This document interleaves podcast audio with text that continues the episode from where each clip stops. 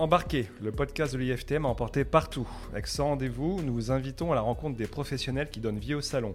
Membres des institutions publiques, exposants, visiteurs, chacun apporte sa contribution à l'univers du voyage et du tourisme. Nous sommes heureux aujourd'hui de discuter avec Delphine Decle, coordinatrice du réseau Loisirs chez Jean Cartier. Delphine, bonjour et merci beaucoup d'être avec nous. Bonjour et merci de m'avoir invité. C'est normal. Delphine, vous êtes coordinatrice du réseau Loisirs chez Jean Cartier Voyage. Avec Thelma, on souhaite discuter de votre vision du tourisme et de votre expertise. Euh, vous êtes dans le secteur depuis maintenant très longtemps, mais avant cela, avant de rentrer dans le vif du sujet, est-ce que vous pouvez un peu nous parler de vous et de votre parcours? Oui, alors mon parcours professionnel est un petit peu atypique puisque je n'ai pas du tout commencé dans le tourisme. J'ai une maîtrise de langue étrangère appliquée avec une option euh, commerce international. Donc ma première partie euh, de vie professionnelle était plus dans l'administration des ventes et la logistique, où j'ai travaillé un an dans une euh, société allemande où je gérais les plannings de production et de distribution en France. Ah oui. Et ensuite, je suis partie chez un transitaire sur Marseille où je gérais le service déménagement international donc euh, de la partie euh, déménagement euh, en France jusqu'à la livraison des effets personnels à destination, en passant par la douane et tout ce qui était transport maritime et aérien. Donc j'avais déjà un petit pied dans, les destinations. Alors comment on passe du voyage des marchandises au voyage des hommes? Et eh ben, Au bout de sept ans, je m'ennuyais. Je, ne me voyais pas continuer dans ce secteur-là. Et j'avais envie de faire autre chose et sans trop savoir quoi faire, j'épluchais les annonces d'emploi que je pouvais voir sur euh, les différents sites. Et un jour, j'ai vu euh, une annonce de conseiller voyage. Et euh, à la lecture de l'annonce, je me suis dit, il manque une chose, c'est mon nom sur cette annonce-là. Ah, merveilleux. Et donc, ça a fonctionné? et eh ben, sur le coup, j'ai découvert des mots par contre comme GDS et Amadeus qui ne me parlaient absolument pas. Un peu barbare. Un peu barbare. Et je me suis rendu compte que sans ça, je ne pourrais pas rentrer dans ce secteur-là. Donc j'ai fait une formation de reconversion euh, de trois mois sur Marseille, dans une école qui s'appelle Access Développement, qui est principalement axée sur euh, Amadeus avec quelques notions de conseiller voyage. Et, euh, et, ça a fonctionné. J'ai trouvé un stage tout de suite chez Jean Cartier Aix-en-Provence, qui s'est transformé par la suite en, en CDI. Et j'ai par la suite donc fait sept ans de conseiller voyage chez Jean Cartier Aix-en-Provence avant de changer un petit peu d'entreprise et revenir il y a deux ans maintenant, juste avant le, confinement chez Jean Cartier au, poste de, responsable loisirs. Donc toujours basé dans le sud Basé dans le sud et sur Paris une semaine par mois et puis euh, par Mons et par Vaux puisque j'ai des agences dans le Var, sur Lyon. D'accord, donc vous gérez tout le réseau des 20 euh, agences, c'est ça? Exactement, 20 agences et le service groupe. D'accord, merci.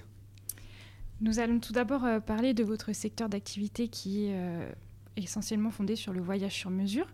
Est-ce que vous pouvez nous présenter en quelques mots quel est le principe d'un voyage sur mesure pour qu'on remette en place la définition de cette notion Oui. Alors le voyage sur mesure, c'est un puzzle qu'on construit avec euh, notre client voyageur, mhm. c'est-à-dire qu'il souhaite euh, partir sur une destination particulière, mais avoir un voyage qui correspond à son image, à ses envies, à sa culture également. Donc c'est vraiment s'adapter à ce que le client souhaite faire et pas lui proposer euh, immédiatement quelque chose de packagé qui existe. Donc c'est vraiment construire pas à pas le voyage en s'adaptant au client que l'on a en face de nous. Merci. Euh, cette vision du voyage que vous partagez aujourd'hui euh, avec nous, elle est différente de ce qu'on peut trouver euh, dans d'autres agences de voyage. Comment est-ce que justement vous êtes arrivé à ce constat et à ce besoin de se démarquer dans le secteur du tourisme qui est très concurrentiel surtout en ce moment? Et qu'est-ce qui différencie Jean Cartier des autres réseaux? Alors, on en est arrivé là à vraiment se spécialiser dans le voyage sur mesure parce qu'on se rendait compte que euh, les propositions qu'on faisait aux clients euh, auparavant n'allaient pas forcément dans le bon sens. Et on nous demandait souvent est-ce qu'il y a possibilité de changer ceci, est-ce qu'on peut faire euh, différemment? À quel niveau par exemple? Au niveau des, excursions, au niveau des hôtels, au niveau des durées des voyages. auparavant, on, avait, on a toujours hein, des voyages qui sont proposés sur 7 jours, 7 nuits sur une durée particulière ou sur un jour de départ particulier, euh, sur un hôtel particulier, alors que le client va chercher peut-être une expérience différente, un hébergement atypique, faire des excursions euh, en privatif sur un thème particulier. Euh, et là, il faut s'adapter à lui. Donc hmm. on en est venu là avec la demande de nos clients et l'échange qu'on a avec eux, où ils nous ont dit le voyage est très bien, il nous plaît, mais il manque hmm. la petite touche personnelle en fait que on aimerait apporter à notre voyage. Et le socle, c'est évidemment le transport et l'hôtel, mais on ne doit pas s'arrêter là parce que sur place, forcément, euh, les clients ont envie de visiter, ont envie de voir un spectacle, ont envie de faire une excursion.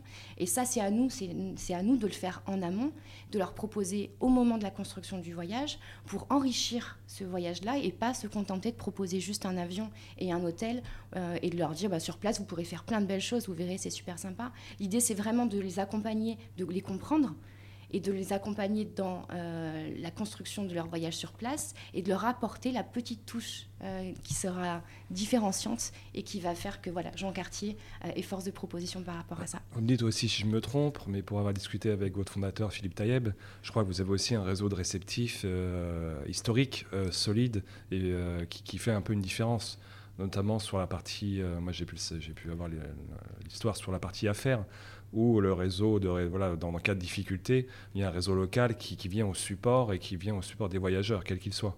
On fait tout pour que le client ne se sente jamais euh, seul.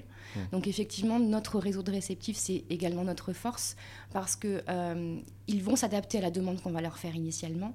Et euh, si sur place, on sait qu'on peut compter sur eux s'il se passe quoi que ce soit. Donc c'est une sécurité aussi pour nos mmh. clients de leur dire qu'ils ne seront pas... on sera joignable. Voilà, que ce soit nous ou notre réceptive, on sera joignable pour les accompagner, euh, pour ajouter des excursions sur place si euh, ils veulent encore en faire d'autres, ou tout simplement pour... Pour le support client, pour le support, l'assistance, simple question. Oui. Ok. Alors Jean Cartier a, semble-t-il, investi dans la technologie et le digital depuis, depuis quelques années. Qu'est-ce que ça veut dire concrètement dans, un réseau comme Jean Cartier? J'ai pu notamment lire en préparant cette interview que vous aviez distribué des, boîtiers Wi-Fi à vos, voyageurs, voilà, où vous proposiez des, salons virtuels, sur le, notamment sur tout ce qui était voyage de noces. Bon, concrètement, comment, comment se, se concrétisent le, les investissements technologiques chez Jean Cartier? Alors, au niveau des boîtiers Wi-Fi, c'était un service plus, ou c'est un service plus, puisqu'on le propose toujours, euh, que l'on proposait à nos clients au moment de la construction du voyage, en leur disant bon, voilà, vous partez avec deux ados, peut-être que c'est important d'avoir mm. une certaine connectivité en étant sur place. Donc, on propose des locations euh, de, boîtiers Wi-Fi de, qui vont. Sur le réseau local. Sur le réseau local, tout à fait, qui vont leur coûter beaucoup moins cher que euh, les mm. dépassements de forfait. Bah, c'est un petit plus très agréable, effectivement, quand on a à la fois des enfants ou qu'on doit travailler ou qu'on doit se connecter. C'est toujours une source d'angoisse. Tiens, le Wi-Fi, comment je vais me connecter? Et c'est une question principale qu'on a systématiquement. Est-ce qu'à l'hôtel, il y a le Wi-Fi? Est-ce que c'est dans les chambres? Est-ce que c'est à la réception? Donc, en fonction de l'endroit où ils étaient, il n'y avait pas forcément cette connectivité-là. Donc, on a proposé ce service plus qui, euh, qui est un vrai plus et, qui est un plaisir pour les clients. Voilà, c'est rassurant un de savoir. plus, mais qui fait plaisir. Et, c'est rassurant pour eux de savoir que euh, euh, même si euh, on, en part pour déconnecter, de savoir qu'ils ont cette possibilité de rester joignables et, et connectés, surtout encore une fois pour les familles avec les ados. Qu'en est-il sur le reste de la digitalisation Surtout ce que vous investissez sur la partie euh, salon virtuel? Qu'est-ce que ça veut dire? Donc, au niveau du salon virtuel du voyage de noces, euh, on a mis ça en place l'année dernière. On était en plein confinement, couvre-feu, euh, et il nous manquait cette relation avec nos clients. Mmh. Le fait de ne plus pouvoir les rencontrer, de ne plus pouvoir organiser d'événements avec eux. et donc, je me suis dit qu'il était important de rester connecté avec eux d'une manière ou d'une autre. Les newsletters, c'est bien, mais ça ne fait pas tout. Il n'y a pas cet échange, il n'y a pas ce partage. Donc, on a mis en place sur deux jours le salon virtuel du voyage de noces, où on a fait des conférences toute la journée euh, avec nos différents partenaires réceptifs. Euh. Et des clients, j'imagine Les clients étaient présents euh, dans les salles virtuelles avec un chat disponible où ils pouvaient poser leurs questions. Et sur les stands, il y avait mes conseillers voyage par zone géographique qui étaient disponibles. On avait chargé des brochures, des voyages qu'on avait mis en avant, des destinations, des petits guides destinations, que faire sur place, etc. pour rester joignables pour rester connectés, pour leur montrer qu'on est toujours là, même si on est dans une période qui était difficile, où euh, on n'arrivait pas à se projeter sur, euh, sur le voyage, où c'était encore vraiment au ralenti par rapport au Covid. Donc c'était vraiment important pour nous de leur satisfaisant le résultat? Oui, on était très contents, on a eu des bons retours de clients, euh, ils étaient ravis en fait de pouvoir participer à ce salon virtuel. Il y en a qui sont venus sans avoir de voyage de noces prévu, ah mais juste pour pouvoir assister à des conférences et puis avoir ce, cette cette relation avec les conseillers voyage. Euh, donc après, on a eu le rapport de chat et c'était des fois juste un petit coucou. Euh, je suis contente de voir que vous êtes mm. toujours là. Et ça, ça crée, un, c'est important pour nous de, continuer cet échange-là avec nos clients. Donc c'était vraiment une manière de montrer qu'on était encore présent et de faire les choses différemment par rapport à ce qu'on avait pu faire.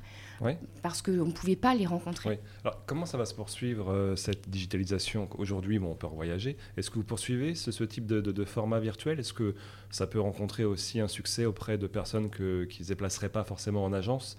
Vous pourriez toucher par le virtuel? Est-ce que c'est aujourd'hui dans, dans, les tuyaux? On a prévu euh, d'en faire euh, certainement un autre d'ici fin d'année. Alors on est en train de voir sur quel thème on va le faire. Exactement. L'idée c'est vraiment d'avoir une thématique particulière. Euh, donc on va essayer de, le faire en fin d'année. Je pense qu'au jour d'aujourd'hui, euh, on a tous fait trop de Zoom, euh, Teams, Visio, et que ce format-là, au jour d'aujourd'hui, ne séduirait pas forcément tout de suite, parce qu'on a trop été face à des écrans suite aux, différents confinements. Donc là, on est plus dans la rencontre, dans le vrai échange, dans les réunions en, agence où on vous retrouve sentez, nos clients. Les, clients reviennent en agence massivement, quand ils poussent la porte, ils viennent vous voir, ils réservent et oui, ils, reviennent en agence et on a fait euh, le mois dernier sur Aix-en-Provence un apéritif dînatoire avec nos clients sans trop savoir si euh, ils allaient être euh, au rendez-vous. et ça a été un, franc succès et les clients nous ont dit enfin, enfin on se retrouve, enfin on peut échanger et c'est un vrai échange entre clients qui vont parler de leur voyage précédent, des voyages qu'ils projettent de faire et avec mes conseillers voyage et tout le monde est content de se retrouver. Donc au jour d'aujourd'hui, je prioriserai plus ce type d'échange mm. parce que je pense que c'est important euh, de retrouver le contact avec nos clients physiques dans le sens où on peut se retrouver et faire des réunions sans être 300 personnes, mais de se retrouver en petit comité et d'avoir un échange euh, en mmh. face à face. Mais le, virtuel reste quelque chose à, continuer à mettre en place et encore une fois sur une thématique particulière pour euh, cibler une, clientèle. Alors il y a une question, une question que je pose à tous les, tous les intervenants qui défilent dans nos podcasts, c'est est-ce que vous croyez encore à l'agence physique?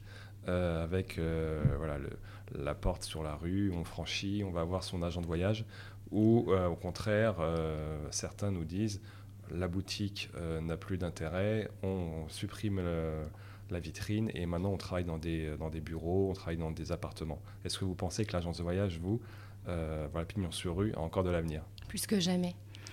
Plus que jamais parce que on le ressent vraiment depuis ces derniers mois.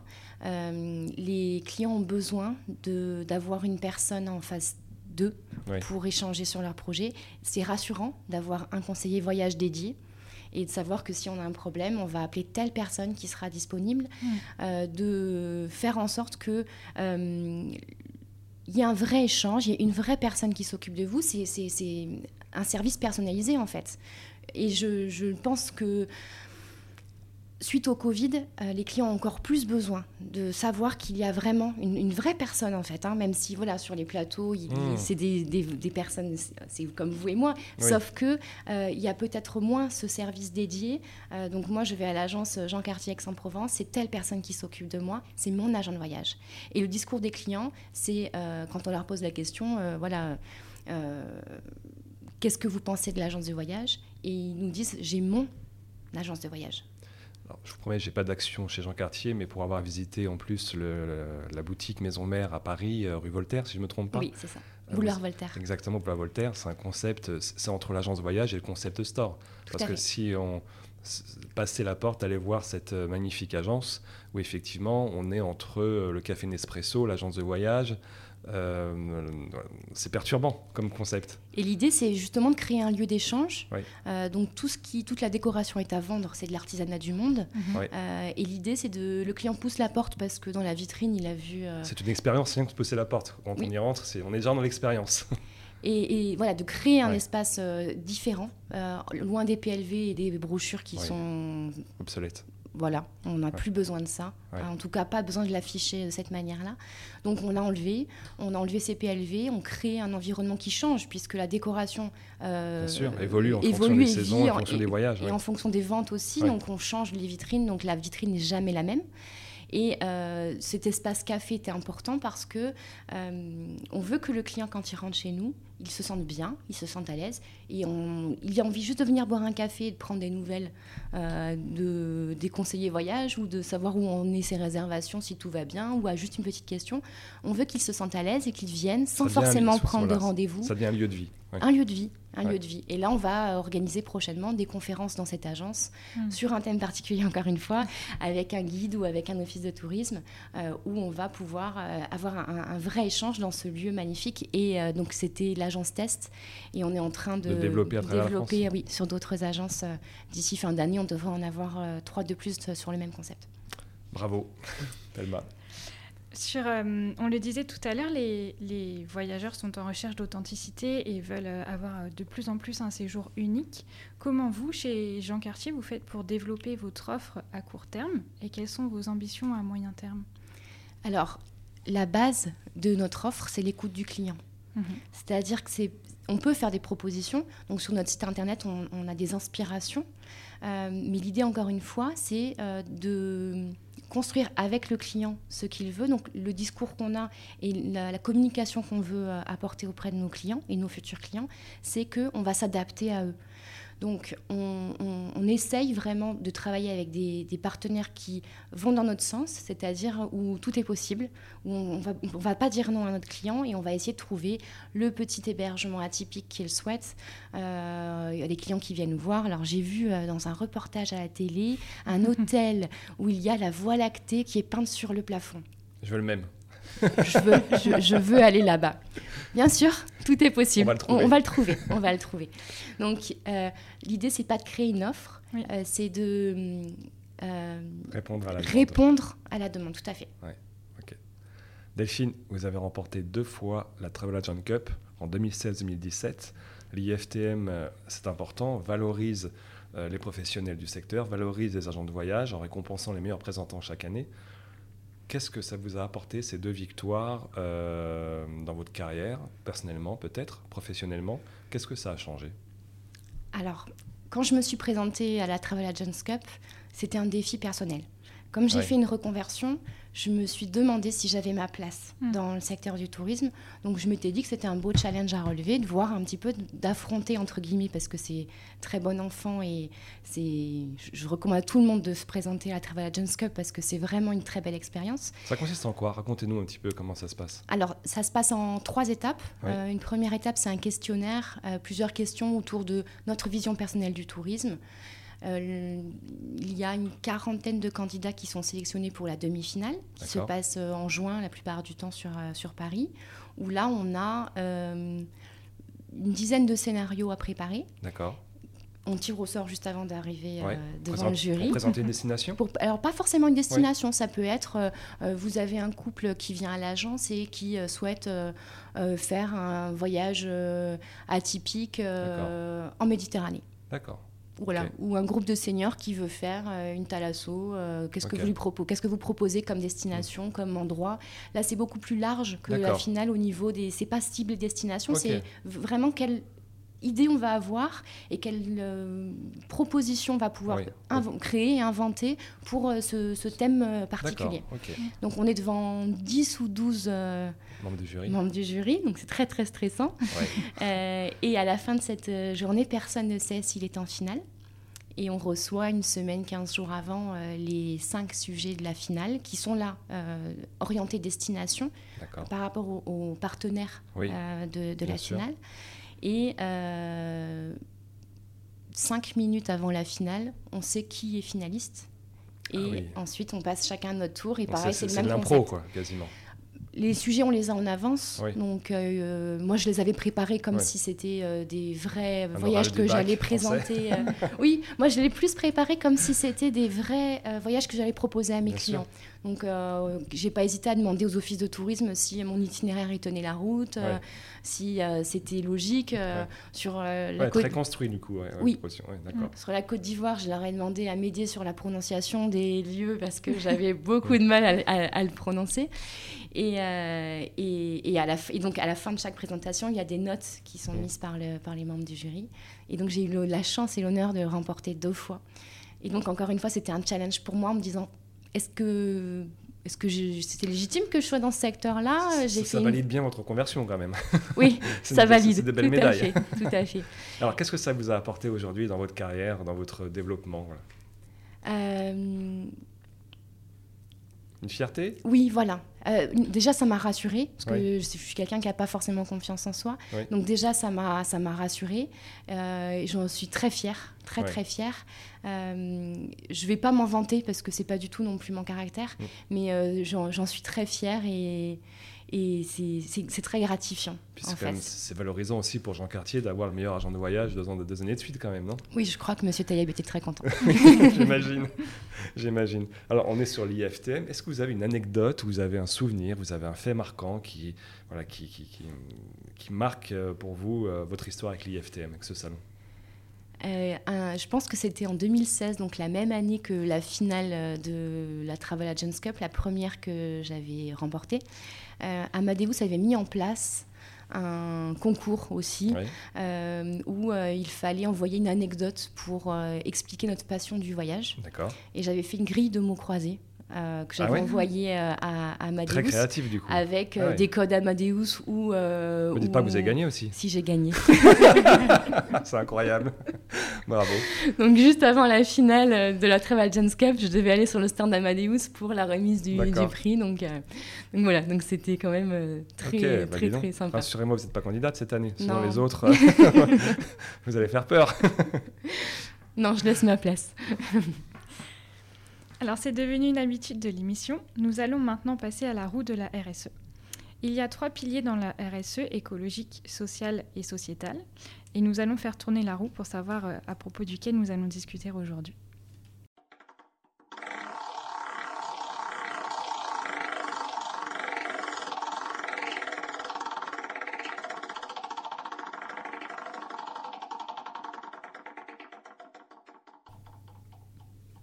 Allons parler avec vous du pilier social. Le fait d'être une agence de voyage sur mesure implique de construire, comme vous l'expliquiez tout à l'heure, une relation privilégiée avec vos clients. La dimension sociale est donc très importante à prendre en compte. Comment la faites-vous vivre dans vos retours aux clients? Et au-delà des valeurs affichées par Jean Cartier, quelles sont vos actions concrètes? Alors, comme je l'expliquais tout à l'heure, euh, il est très important pour nous de rencontrer nos clients, pas seulement sur un rendez-vous sur une période particulière quand ils ont un projet de voyage, mais en organisant sur les différents points de vente des apéritifs dînatoires, des petits déjeuners, euh, des vraies rencontres euh, où déjà ça nous permet de mieux connaître nos clients, d'échanger avec eux sur autre chose que la mmh. partie voyage. Donc ça, c'est vraiment important de créer un lien avec nos clients parce que, un, ça les fidélise, deux, on les comprend mieux, et si on les comprend mieux, on construit mieux avec eux également. Donc ça, c'est vraiment une partie importante. Et ensuite, on essaye de mettre en place, notamment sur, Aix-en-Provence, on l'avait fait euh, une année, on avait fait un petit concours où on demandait à chacun de nos voyageurs de nous ramener euh, la boule à neige la plus kitsch qu'ils peuvent trouver sur leur voyage. Et donc, à chaque fois, ils nous ramenaient euh, leur boule à neige. Ça nous permettait de débriefer sur le voyage tout de suite, savoir si ça s'était bien passé, s'il y avait eu un petit point négatif, s'il euh, y avait un point d'amélioration à apporter. Donc, on casse tout de suite un, je dirais pas un litige, mais euh, un mécontentement éventuel. On a fait une expo dans l'agence euh, toute l'année des boules à neige les plus kitsch du monde. Donc plus il y en avait, plus les clients euh, étaient partants, étaient partants aussi pour participer à, ce, à ce jeu-là. Et on était en partenariat avec des, des, prestataires et des fournisseurs à nous. Donc il y avait quand même des lots en jeu, des nuits en capitale européenne, des billets d'avion. Et euh, ça a duré six mois à peu près. Et au bout de six mois, on a fait une grande soirée avec toutes les boules à neige. Euh, c'était très très kitsch. Hein, toutes les boules à neige qui étaient dans l'agence. Et c'était les clients eux-mêmes qui choisissaient les deux boules à neige les plus kitsch qu'ils euh, préféraient, je dirais. Hmm. Si on avait dit qu'une, chacun aurait voté pour sa boule à neige, c'était un petit peu compliqué. Hmm. Donc c'était deux boules à neige, c'était eux qui choisissaient le gagnant. Et donc il y avait eu trois gagnants. Et ensuite on avait fait des lots pour euh, les enfants qui avaient participé, euh, qui, pour les remercier également de, jouer, euh, de jouer le jeu. donc c'est important, encore une fois, d'échanger de, d'échanger de manière différente avec nos clients. et on avait aussi fait un concours sur, avec un petit nounours qui était logoté Jean Cartier qui s'appelait Marco Polo. et on avait une dizaine de nounours à, à l'agence, on les donnait aux clients. et là, on avait vraiment eu tout le long du voyage du client. Ils nous envoyaient des photos, euh, même des gens seuls hein, ont accepté de partir avec le nounours. On s'était dit au début peut-être que ça va être plus être les familles qui vont être partantes mhm. pour, euh, pour euh, partir avec. Et même des gens seuls partaient. ils nous ont fait des reportages photos avec le nounours. Il a, fait, il a assisté à un match de foot de la Coupe du Monde du Brésil. Il a été à Alcatraz, Ushuaia. Donc c'était, c'était Et ça, c'est une action qu'on est en train de remettre en place justement à l'échelle nationale sur, sur les prochains mois avec une page Instagram ah bah du nounours. Euh, voilà, ça sera différent parce que ça c'était il y a, a 7-8 ans. Donc euh, il y aura une autre dimension parce qu'avec euh, les réseaux aujourd'hui on peut vraiment faire, beaucoup de choses. faire beaucoup plus de choses. Alors, dans la RSE, il y a aussi la durabilité. Mhm. Comment Jean Cartier entame cette mutation de, de, ces voyages, de ces propositions en intégrant la durabilité et est-ce que c'est pour vous quelque, sans faire de jeu de mots, est-ce que c'est durable commercialement? Est-ce que d'intégrer euh, la RSE est pour vous un effet euh, ponctuel ou c'est euh, quelque chose que commercialement vous allez arriver à, vendre et à intégrer dans le temps? C'est quelque chose d'important aujourd'hui. il faut essayer de rentrer dans le, dans le mouvement, je dirais. on travaille énormément avec nos réceptifs et nos partenaires pour vraiment respecter cette demande de tourisme durable et apporter une action concrète qui, qui, va dans ce sens-là, en fait. Hein.